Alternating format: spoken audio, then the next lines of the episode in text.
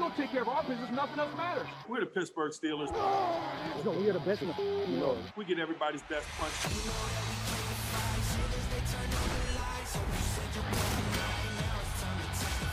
Break that spirit now. Let's go. I'm not chasing perfection in terms of 16 and 0. We're chasing Lombardis.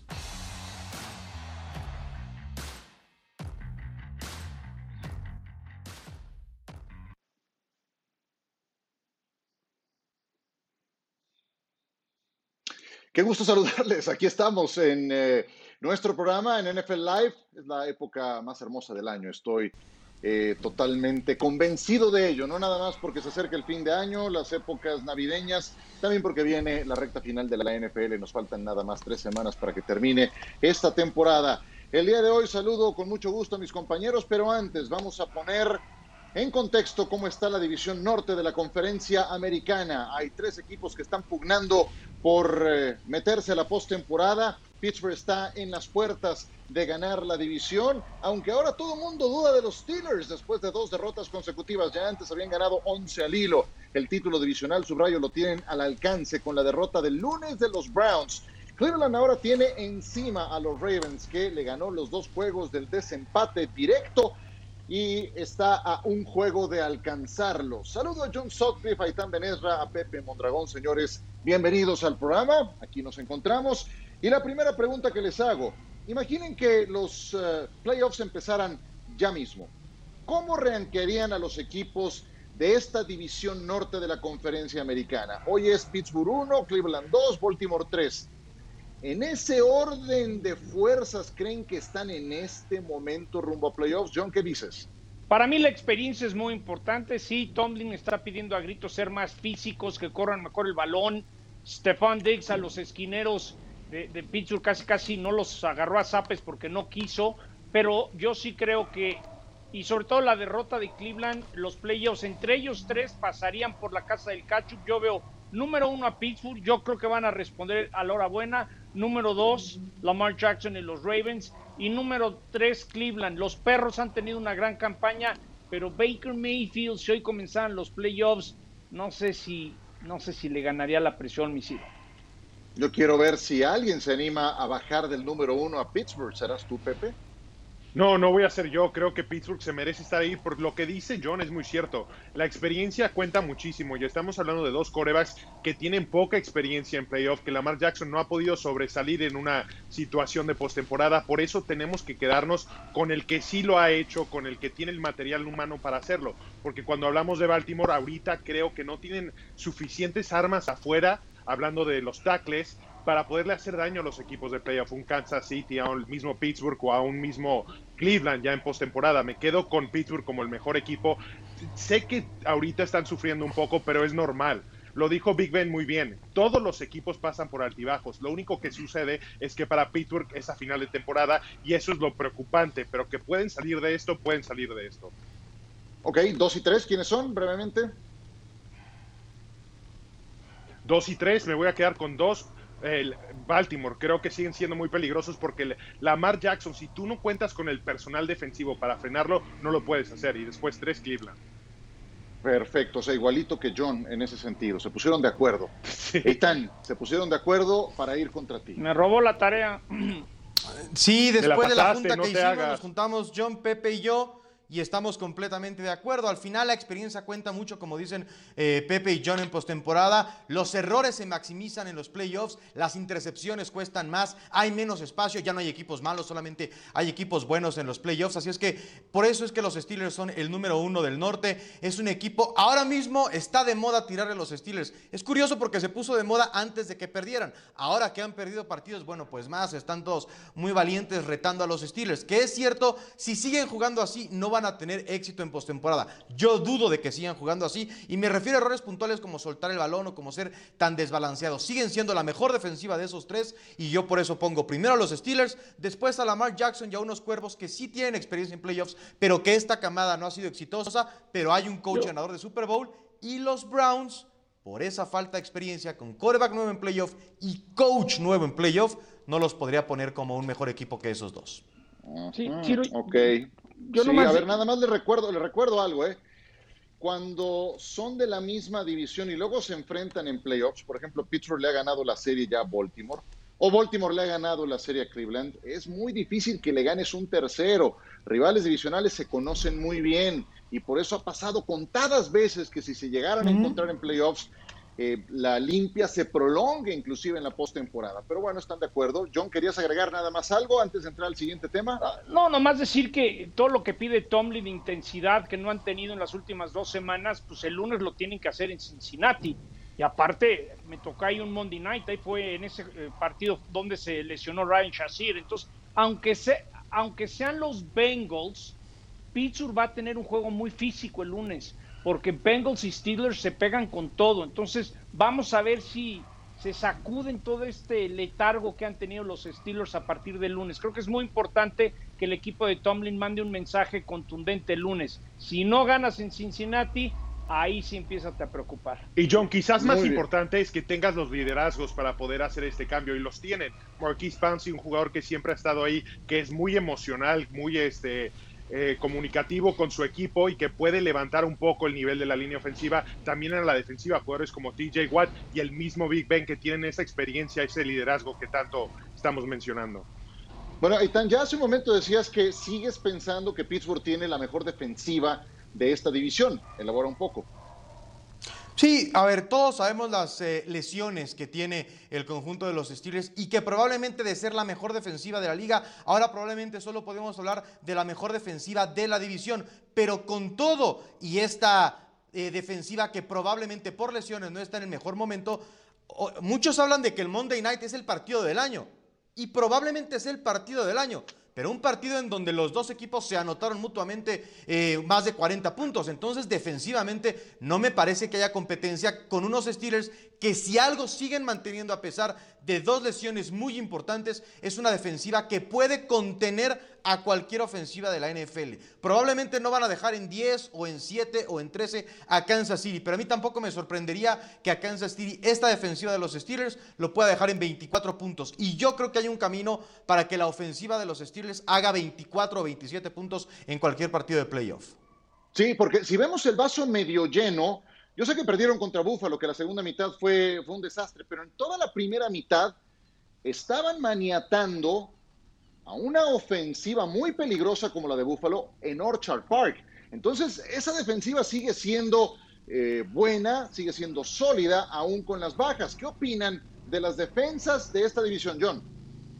No, a ver, eh, Pittsburgh creo que es lo que más tiene esas lesiones en linebackers Esperemos que se vayan recuperando algunos jugadores. Con Mika Fitzpatrick, con Watt, tienen todo para ser la número uno.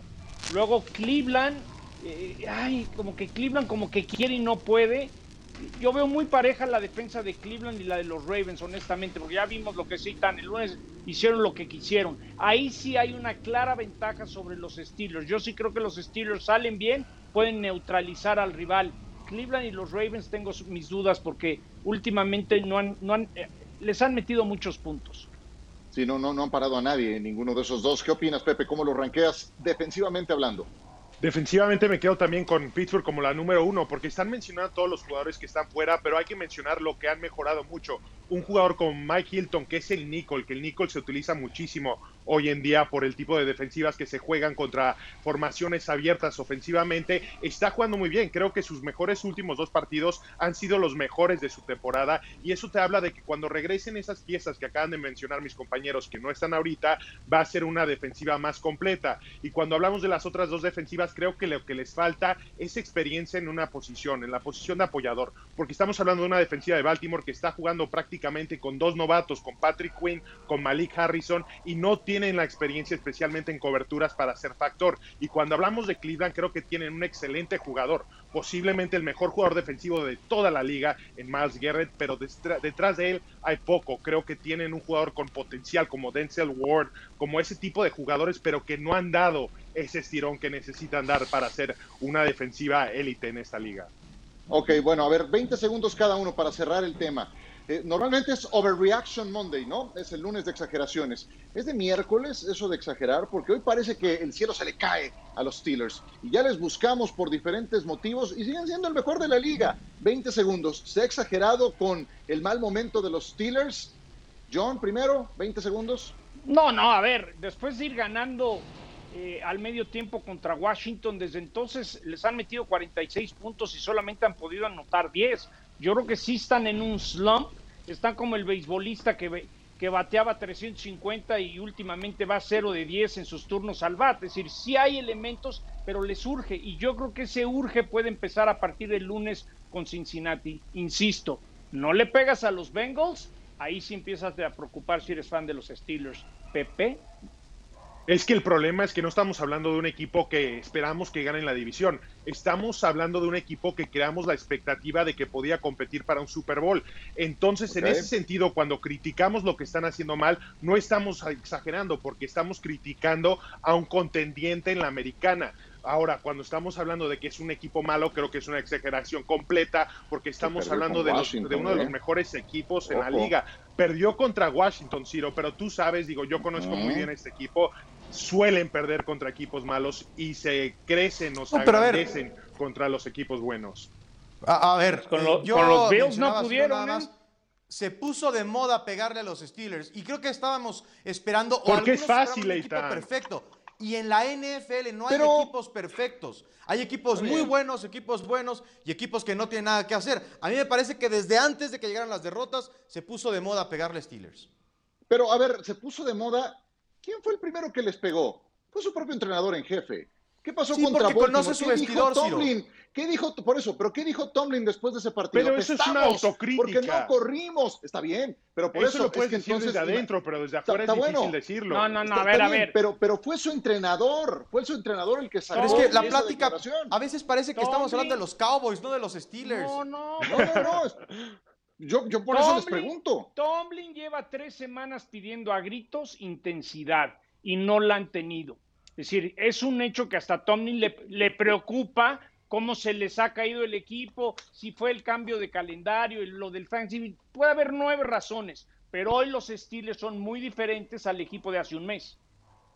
Perfecto. Ah, claro. Bueno, eh, todo el mundo sigue hablando del Monday Night Football, ya para cerrar el tema y cerrar este primer bloque, porque además tenemos eh, una encuesta que quiero ir viendo cómo van las cosas hasta el momento. Pero hubo en ese Monday Night Football muchas cosas de qué platicar.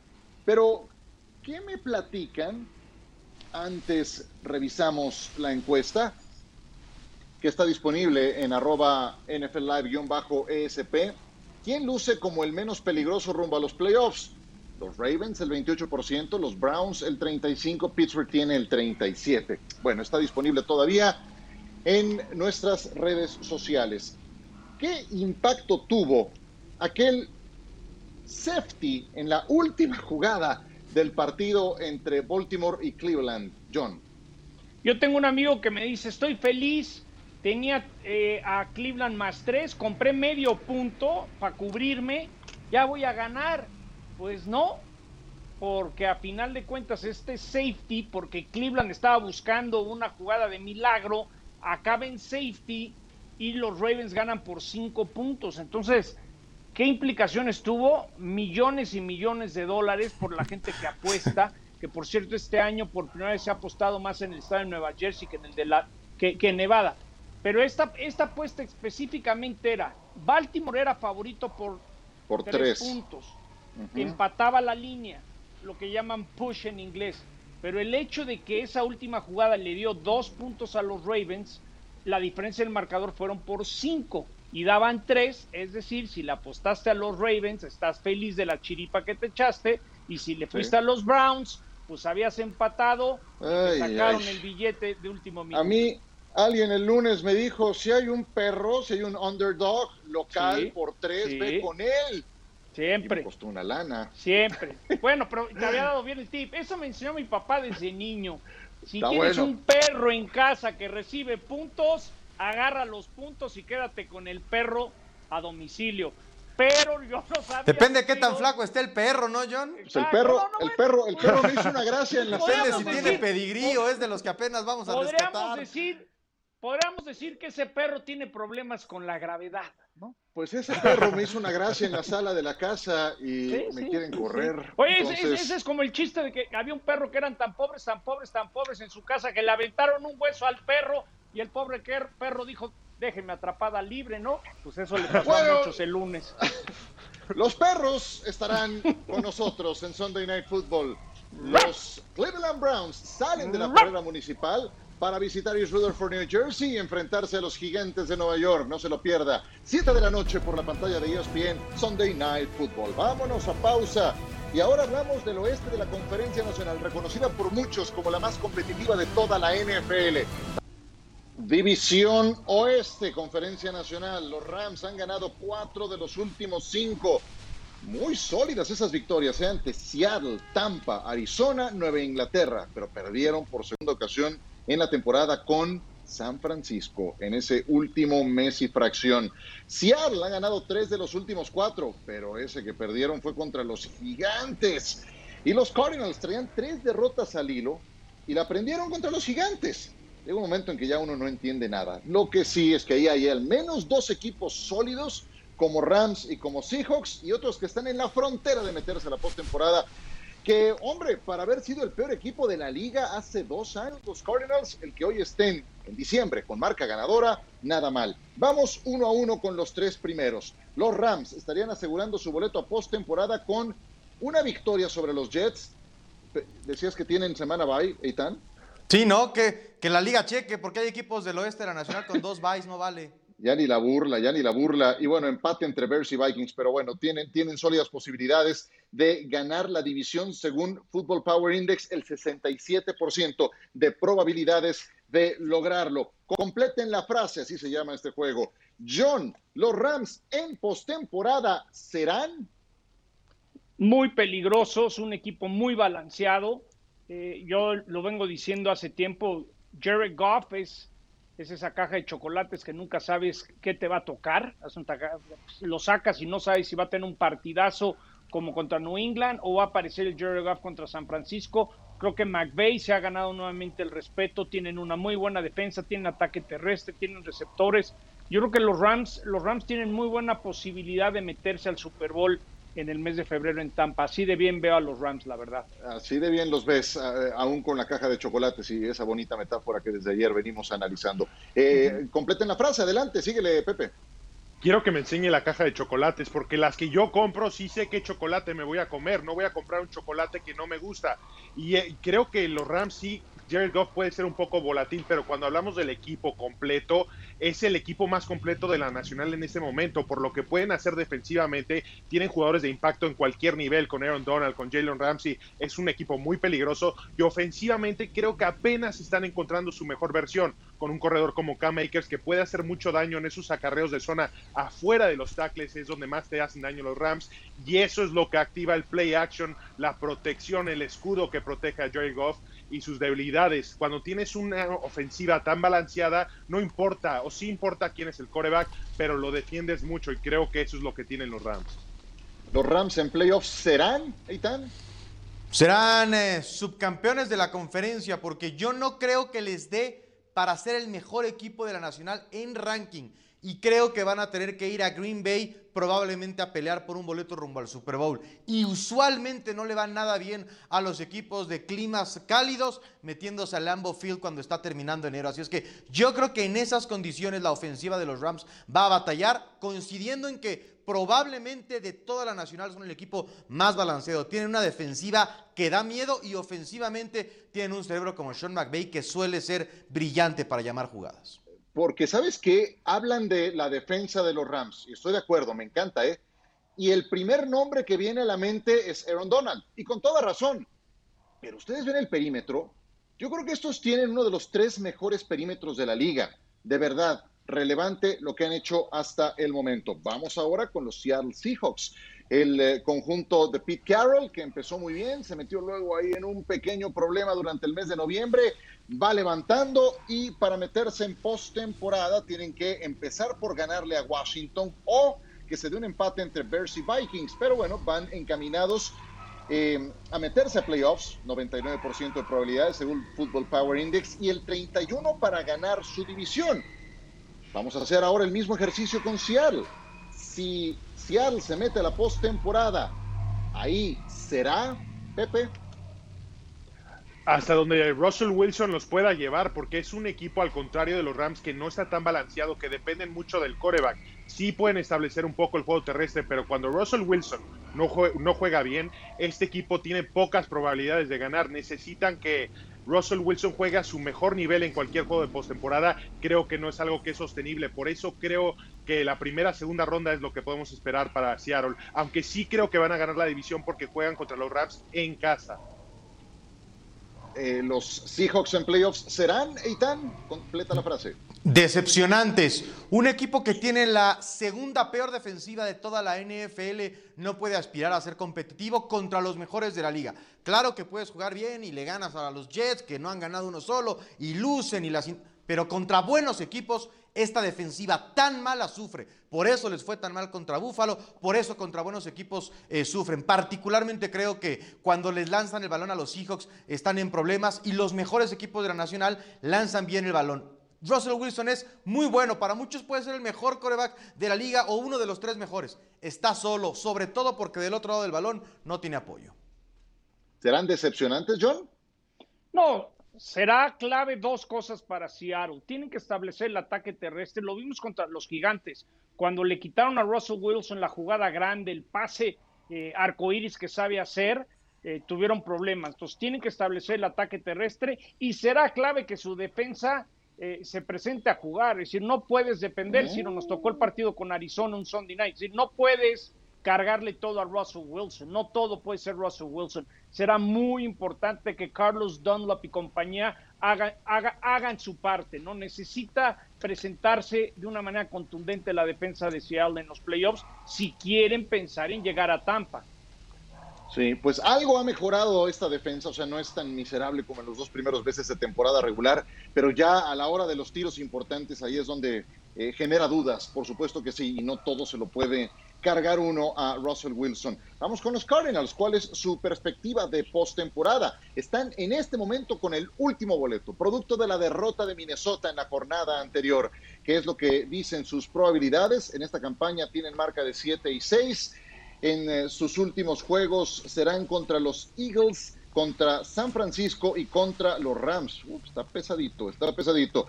57% de probabilidades para meterse a playoffs, 14% de ganar los últimos tres partidos. ¿Tiene nivel de postemporada este equipo, Itán? Sí, porque van siete y sí, porque son los mejores de ese grupo de Vikings, de Lions. En algún momento quizá le pueden ganar al campeón de la división este, pero creo que después otra vez contra los mejores están uno o quizá dos escalones abajo. Pero van a ser un equipo muy entretenido y claramente el proyecto de Kingsbury y de Murray va hacia arriba. Entonces, este año, termine como termine para Arizona, ya es eh, ganancia. ¿Pero termina en playoffs este equipo, John? Sí. No, no les va a alcanzar más en esa división. A últimas fechas, las defensas que enfrentan a Arizona se, se han dado cuenta de Kyler Murray eh, le han limitado el que pueda correr. Sí, yo pensé que iba a ser la gran ¿No era tu chico maravilla?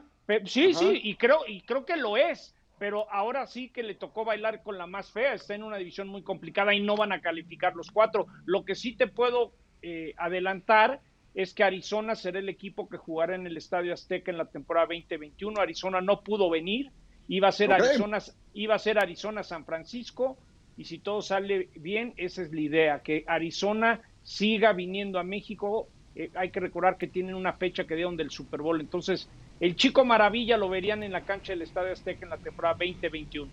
Muy bien, le pregunté a John de los playoffs y se fue hasta la cocina con el juego en el Azteca la temporada. Perfecto, no, está bien, te lo estoy felicitando, te lo estoy y Estoy consiguiendo la caja de chocolates para enseñarle a Pepe antes de salir del aire. ¿eh?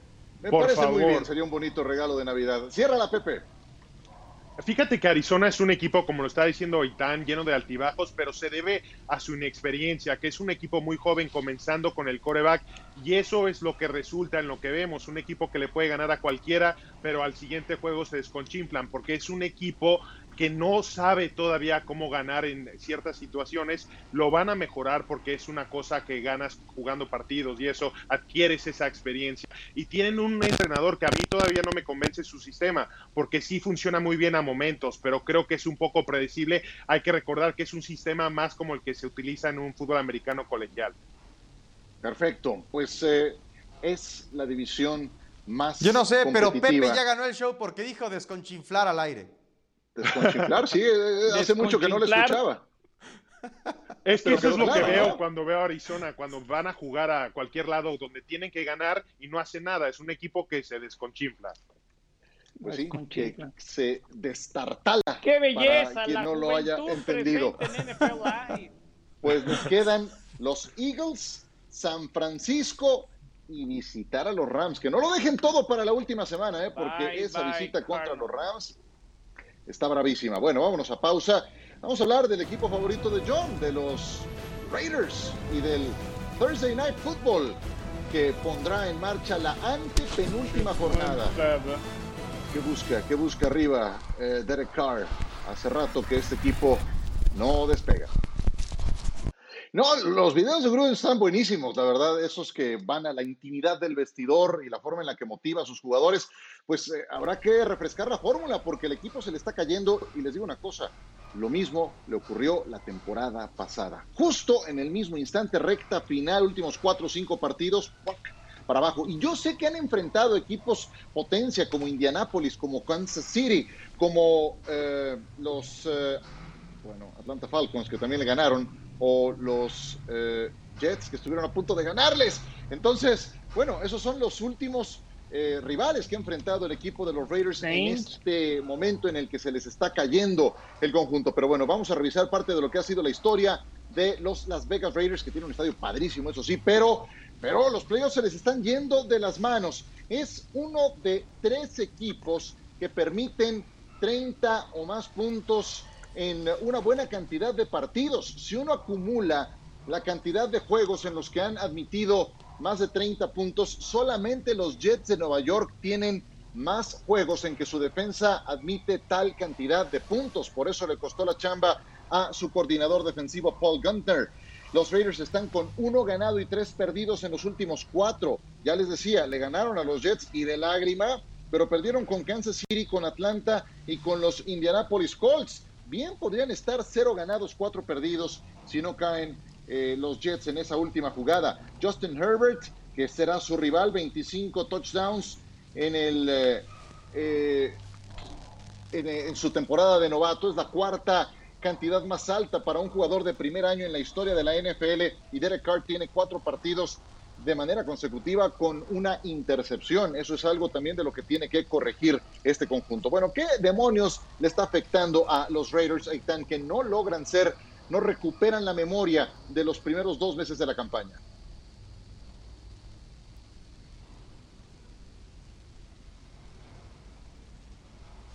Pues eh, a mí me parece, perdón compañeros, me parece que los Raiders son un equipo que no termina de ser completo. Yo vi el partido contra Nueva York, después lo vi con calma, y cuando un equipo que piensa en playoff tiene tantos problemas para vencer al peor equipo de la liga, me dice que John Gruden no tuvo listo a su equipo para jugar y no han, no han como equipo alcanzado un nivel de madurez suficiente para ser mucho mejor que los equipos malos de la NFL. La versión que nos entregaron ese Sunday Night contra Kansas y ya le ganaron a los Chiefs en Kansas City nos daba la impresión de que los Raiders habían dado ese paso, pero después perder, bueno, casi perder contra los Jets y no terminar de ser un equipo consistente y ser abrumado por Atlanta, a mí me ha decepcionado mucho de estos Raiders que ya están en un tercer año de un proyecto de Gruden que yo no sé cuándo vaya a cuajar. A ver, ¿qué me dices, John? Eh, ¿Qué te digo? Que tienen que responder, no puedes tener esa defensa que permite más de 200 yardas terrestres en los últimos dos, ya lo decías con 30 puntos, no, no hay excusas en el lado ofensivo, Josh Jacobs no ha andado bien, no ha podido pasar las 50 yardas en los últimos tres partidos y mientras no, no, no puedes establecer el ataque terrestre y tu defensa es de vainilla, por eso Rodman y Randy va a tratar de meter algo, algo de, de, de autoridad para ver si le responden. Hoy tienen 20% de posibilidad, pero si estos señores salen con carácter y ganan sus últimos tres, sube a 88% de posibilidades. Hay mucho de por medio, no entró público al estadio, es el boleto más caro ya de la NFL. Si los Raiders no llegan a la postemporada, es un golpe durísimo para la ciudad y para Mark Davis y obviamente para Chucky. Raiders estará enfrentando a Chargers, Miami y Denver en sus últimos tres partidos. ¿Los gana, Pepe? No les está Creo afectando? que, que sí. eh, Lo que les está afectando es la inconsistencia ofensivamente. Lo que dijiste, Derek Carr, cinco intercepciones en los últimos cuatro, cuando comenzó el año con dos intercepciones en nueve juegos. Eso te habla mucho bien, del sí. declive de su juego y tiene que ver mucho con la inconsistencia de la línea ofensiva que creo que surgió a mitad de temporada. Ahora, si alguien puede arreglar esta situación es Rod Marinelli. Lo dijo John, el nuevo coordinador defensivo, porque es, válido cometer errores en la NFL. Lo que no es válido es repetirlos. Y yo veo a un jugador como Jonathan Abram que les cuesta un partido contra Kansas City en Las Vegas porque comete una jugada con falta de experiencia, se equivoca y lo vuelve a ver contra Indianapolis, un profundo completamente perdido. Y eso me dice que Paul Gunter no estaba desarrollando, no estaba enseñando a, su- a sus jugadores a la defensiva. Por eso el Pero- cambio. Si alguien lo puede arreglar, si alguien puede cambiar el chip, la mentalidad, es Rod Marinelli. No, pero nada más, pero ¿cómo arreglar el chip de un equipo que casi pierde con el peor equipo de la liga y con uno de los peores de la historia, de no ser por lo que algunos dicen la peor llamada defensiva de la historia? ¿Y por- cómo confiar en un equipo que también fue Yo te lo abrumado digo, por Itán. los Falcons? No estoy diciendo que hay que confiar en ellos. Itán. estoy diciendo que si cambian los, los errores que están teniendo defensivamente, va a ser una cara, una Pero versión con- más similar a los Raiders. Que Pero no olvidemos que también es el único equipo que le ha ganado a Kansas City. No es como si no han mostrado por momentos que pueden. Vale, Yo creo que este a mí cambio me va- es porque Gruden siente vaso que medio sí lleno, hay vaso talento, medio ya vacío, lo John. demostraron. Sí, pero ya y también demostraron hacerlo, que necesitaron ¿no? de eso para casi perder con el peor equipo de la liga y uno de los Sí, peores de la sí, Estoy historia. de acuerdo. Pero le es- ganaron al mejor de la liga. Entonces, Exactamente, sí te muestra el techo que sí tiene hay- este equipo. Sí hay. Es decir, si el equipo hace las cosas bien, saben que pueden pegarle a quien sea porque ya se lo hicieron a los jefes Pero es en que, eh, eh, Stadium. John, probablemente hay seis o siete equipos de la NFL que caben en esa frase, ¿no? Pro- ahí Que le por ahí, puedan yo ganar puedo a meter ahí City. a los Browns, puedo meter ahí a Miami, puedo Que le meter ahí puedan en esa ganar Le ganaron frase a Nueva Orleans también, ¿eh? no se olviden. pero Le ya- ganaron a los pero a ver, Santos también. A- Si ya lo hiciste esta temporada, tienes que pensar que lo puedes repetir, si no, ¿para qué A, juegas los a partidos? principio de NFL Live hablábamos de los Steelers, ¿no? Y que este equipo de Pittsburgh es diferente al de principio de año. Yo creo que hoy Claro. estos Raiders son diferentes a esos Raiders Muy, que le sí. ganaron a los Saints, a esos Raiders que le ganaron a los Chiefs. Por creo eso que estos Gruden Raiders son hacer- los que perdieron con los Falcons. eso. No va a pasar, pero bueno. ¿eh? Eitan, Pues, pero al ah, punto ya, de ya, John, ya. Cuando hablas de los Steelers, es un equipo que perdió muchos jugadores. Los jugadores de los Raiders ahí están. Solo es cuestión de que entren en ritmo y puedan No, no, no, encontrar no, no, ese nivel a que ver. tenían. Damon Arnett, Nicholas Morrow, eh, Abraham, Clint Farrell, eh, Raiders también Y- le ha afectado. Para mí, para mí Ah, el que yo- más le ha afectado de, va- de- de Raiders es el hecho que Josh Jacobs no ha estado bien físicamente. Y otro, pero, no, si lo malo es la Desde que- defensiva. desde que Y Josh ojo, ¿eh? Jacobs, sí, sí, Ya- sí, yo sé, por eso hizo el cambio. Ya Pero quitó al chivo expiatorio, ¿eh? funcionar, Ya no va a haber a quién echarle la Cuando- culpa, ¿eh? Porque cobramos mucho dinero de head coach, totalmente. ¿eh? Totalmente, 10 palos al año y hasta lo hicieron parte dueño, aunque no lo digan. Bueno, pues, pues van, va apenas el año 3 de 10 por los que firmó. Entonces, el que sí está caminando sobre hielo muy delgado es Anthony Lynn. ¿eh? Ese sí está en 3 y 2 y ya esta campaña no la va a rescatar. Ya Vámonos se va a ir a su casa Vallarta. Sí, muy pronto, caray, qué pena. Vámonos a mensajes, regresamos con más. Las mejores intercepciones al volver. Vamos con cuatro intercepciones, cuatro downs que valieron mucho la pena. Comencemos con Marcus May, ahí está todo tuyo. El mejor jugador de la defensiva de Nueva York. No ganan partidos, pero salen en el top 10 de NFL Live o top 4. Con eso nos quedamos. A dos tiempos, fantástica, ¿eh? Bueno, A ver dónde acaba el año que entra. Tyus Bowser contra los Browns, Pepe. Qué buena jugada para un apoyador. Tyus Weiser es exactamente eso, 233 libras y vean el atleticismo, no solamente la intercepción, la marometa termina corriendo las 20 yardas para conseguir los 6 puntos. Vean qué jugada del número 54. Un poquito recordándonos a Ray Lewis, ¿no? No por el nivel, no, no se confundan. Egresado de la Universidad de Houston, de donde también es egresado Pepe Mondragón. Xavier Howard, tremenda temporada la suya, ¿eh, John? No, no por algo los Kansas City Chiefs terminaron en menos 3 en Ah. entregas de balón. Es decir, Miami, Oye, Miami, mis respetos, lo que ha hecho Coach Esta no fue la uno. lado defensivo. Eh, sí, pues bueno, la de Kenny Moore, ¿qué pero le pones? No, no, buenísimas las dos, increíbles.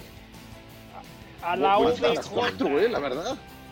La verdad, buenísimas las cuatro. Qué, qué buena selección en estos cuatro downs que nos ha hecho nuestra producción. Muy bien, vamos a pasar a otro tema que también me parece muy relevante. ¿Burbujas para la postemporada? La NFL se pronunció ya al respecto. La respuesta es no. Vamos a presentarles el comunicado oficial de la liga en relación a esta posibilidad. Dice, esta decisión se basa en un análisis de la frecuencia de casos positivos en la liga en comparación con el riesgo de una propagación significativa entre los jugadores y el personal reunidos durante un largo periodo en un hotel. Y de este comunicado de la NFL para los equipos hay otros puntos que aquí destacamos. La liga permitirá que los equipos coloquen a los jugadores en un hotel de forma voluntaria. Será obligatorio seguir con las pruebas diarias por siete días tras la conclusión de la temporada de un equipo. Los jugadores que terminen el periodo de aislamiento el día del juego serán elegibles para participar en el partido. Y el Comité de Finanzas de la Liga también creó un fondo para que cada equipo use dos aviones charter durante la postemporada. ¿Qué les parece esta estrategia para enfrentar la parte más importante de la campaña, cuando viene la recta final y se asoman los playoffs? John. A ver, yo creo que los doctores de la NFL tienen muy bien estudiados y que si juntan a todos en una burbuja les puede ir peor por el, la cantidad de jugadores. Entonces lo que dicen es, si hay jugadores que necesitan mejorar su entorno familiar y tienen dudas, los metemos al hotel. Pero si hay otros que se pueden quedar en su casa, utilizar el brazalete, es la manera más sana de hacerlo. Entonces creo que la liga necesita campechanear unos al hotel, otros en sus casas y es la mejor manera de salir. Yo creo que la clave es ese brazalete, por si hay un contagio, hacer el tracing, dónde estuvo, con quién tuvo contacto y de ahí atacar el problema. Sí, yo, yo entiendo, Pepe, que lo de hacer burbujas sea muy complicado por el número de elementos que, que estarías encapsulando. Exactamente, y lo que está diciendo John, no creo que sea lo más adecuado concentrar un número de tantos jugadores en el mismo lugar, porque estamos hablando de que si surge un caso dentro de esa burbuja, prácticamente todos, todos van a ser este, identificados como cercanos contactos a ese caso. Sería desastroso. Claro, la mejor manera, lo más sensato es lo que está diciendo John, darles la opción que si ellos no cuentan con las facilidades para protegerse a sí mismos, que te las dé la liga, pero es esto, el, el, la clave es lo que dijo John, el control, que en este caso es el brazalete. Si pueden tener un control para identificar qué casos pueden surgir y qué no para proteger al resto de los jugadores, va a funcionar esto. Eitan. Eh, hemos pensado, o sea, ahora se dice burbuja y se piensa que siempre es la mejor solución para evitar riesgos, pero seguramente el equipo médico y con toda la investigación que hay, con los recursos que la NFL no está escatimando, porque acabas de mencionarlo, Ciro, poner dos aviones para cada equipo para que no haya ningún tipo de riesgo, tomaron la mejor decisión. Está perfectamente estudiado por la liga, por su cuerpo de médicos, qué opciones tenían en la mesa. Lo que sí es que hay un compromiso de ambas partes. Uno es de la liga de proveer y de entregar estas cosas y otro es de los jugadores de cuidarse a sí mismos, porque no habrá tiempo para cancelar o para posponer o a, eh, entraríamos a una fase un poco como de límite cero, ¿no? No, no sería sí. sensato el pensar que una conferencia esté en ronda divisional y la otra esté en ronda de comodines. Entonces creo que es una responsabilidad compartida, que los jugadores lo saben, sí, que la liga no ha escatimado y que yo estoy seguro es la mejor decisión para que la NFL concluya como está pactada y que no haya relajación de los equipos que ya están eliminados eh, o en camino de quedar fuera. Van 14 semanas y como sea, no se ha cancelado ningún partido. Ah, yo, yo sé que lo de Pittsburgh estuvo muy manchado. Yo sé que lo de Tennessee causó estragos y que fueron indirectos, pero como sea, cancelado, sí. no va ningún partido. Y no han jugado todavía la carta de la semana sí, 18. Ciro, te sí. firmo, te firmo que en Park Avenue en Nueva York es como un Big Brother. ¿Por qué? A ver, elabora. ¿Cómo? Porque ¿Por están monitoreando todo. No, no, no, no, no. yo ahorita voy a explicar bien, lo de los chocolates para que Pepe entienda. Hay que recordar que cuando empezó lo de Titanes, la liga dijo, vamos a monitorear desde Nueva York todas las instalaciones. quién usa cubrebocas, quién no. Lo de los corebacks de los Broncos fue otro mensaje para el resto de los equipos. Entonces, Claro. sí es un Big Brother porque en las oficinas de Nueva York están monitoreando todo y cuando se dan cuenta y cuando entrenan están con el brazalete a ver, chécame lo que pasó en Minnesota, eh, no trae cubrebocas tal y tal, échales un fonazo. Oye, que Sí, las reuniones sí. son de Zoom, no se pueden ver presenciales. Es decir, sí hay un Big Brother que está desde Park Avenue en Nueva York Entiendo. a cada equipo. Esa sí, mira, la metiste en el ángulo, porque la de los chocolates sí se me hizo A medio, medio a rupestre. ver, déjame pero esta está muy bien. explicar. Esta está muy bien. Han llamado a varios al, con- al confesionario y sabes que Exacto. hoy te va una multa bien pesada. Ya también hubo selecciones colegiales involucradas y lo de los Broncos, pues también les terminó explotando Al- en las manos y terminaron admitiendo que la habían regado. Bueno, esta, esta sí, mira, eh, al ángulo. Pepe, ¿no? A ver, A John, pero si me los vas a enseñar, me los o ya tienes que vamos a regalar, cerrar. ¿eh? Sí, Nada de que esa es una no caja navideña que hacemos que cada día vas abriendo hasta que nace el, el niño Jesús. Entonces, por ejemplo, hoy es 16 de diciembre. Yo abro y me toca un chocolatito, Pepe. No sé Ah, de mira, qué sabor o qué tipo de chocolate. Móchate, John, móchate. Te voy a mandar la Con mucho dirección, gusto. ¿eh? Ya estamos. Pues solo así, pues solo así le entendemos, o sea, ¿Qué, cre- qué crees que, qué crees que esta barriga, esta pancita, que Ahí sale es. fácil o qué? ¿Qué crees? que- Así nomás, como que de repente tengo pancita nomás porque por arte de magia o qué. yo sé, yo sé, yo sé, bueno, en fin, venga, pues vamos con los activos e inactivos por el tema COVID. Bueno, miren, de todos esos nombres, si hay alguien por quien lo lamento, bueno, lo, lo lamento por todos los inactivos, pero por Derwin James, caramba, este es un jugadorazo, novato defensivo del año de los Chargers, se perdió la temporada pasada, se perdió la actual por lesión y ahora que va saliendo adelante, ¡pum!, inactivo por COVID. Además, David Johnson, Des Bryant y DJ Moore, activos. También inactivos Henry Rocks de los Las Vegas Raiders y Ryan Suckup de los Tampa Bay Buccaneers. Vámonos a mensajes. Antes, les invitamos a que nos acompañen Monday Night Football por la pantalla de E ESPN. Tendremos a los Steelers contra los Cincinnati Bengals, cita acostumbrada desde las 19 horas. Monday ESPN night. dos punteros a ganar el eh, nombramiento de defensivo del año. Aaron Donald ya lo ganó dos veces y de manera consecutiva. ¿Cómo negárselo en la actualidad? Lleva 12 y media capturas de coreback y además su influencia no nada más se mide ahí, también por cómo presiona el coreback y por los espacios que abre para sus compañeros. TJ Watt, temporadón también, 12 capturas de coreback hasta el momento. Y además, pues eh, está en campaña, está en campaña. El Big Brother aquí sí, tal cual. JJ Watt eh, puso en su cuenta de Twitter, este hombre lidera la NFL en capturas, tacleadas para pérdida de yardas, presiones, golpes al coreback, porcentaje de éxito para superar el bloqueo. Es el número dos, eh, no es segundo, tercero o cuarto, es primero y jugador defensivo del año, así de simple, dice JJ Watt.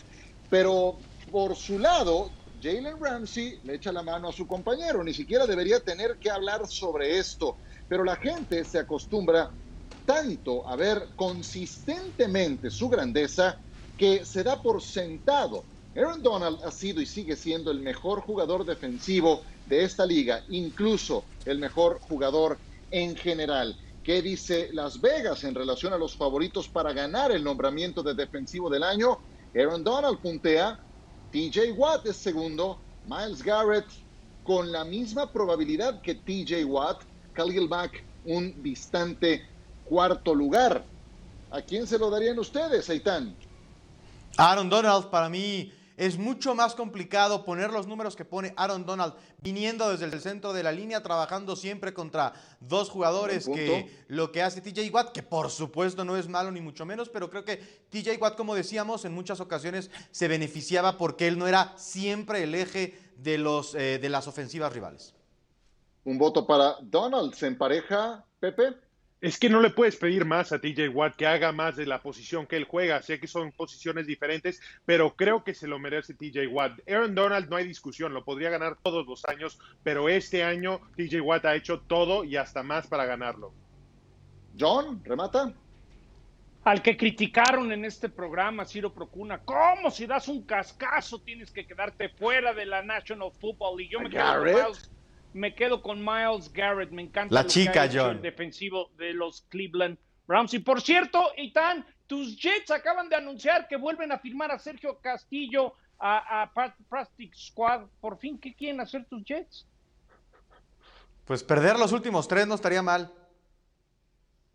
Bueno, yo le doy mi voto a TJ Watt nomás, para que quede ahí. Se acabaron el programa, señores. Nos quedaron 10 segundos solo para decir adiós. Un gusto como siempre. Saludos John, Pepe, Eitan y gracias a ustedes por acompañarnos. Hasta mañana.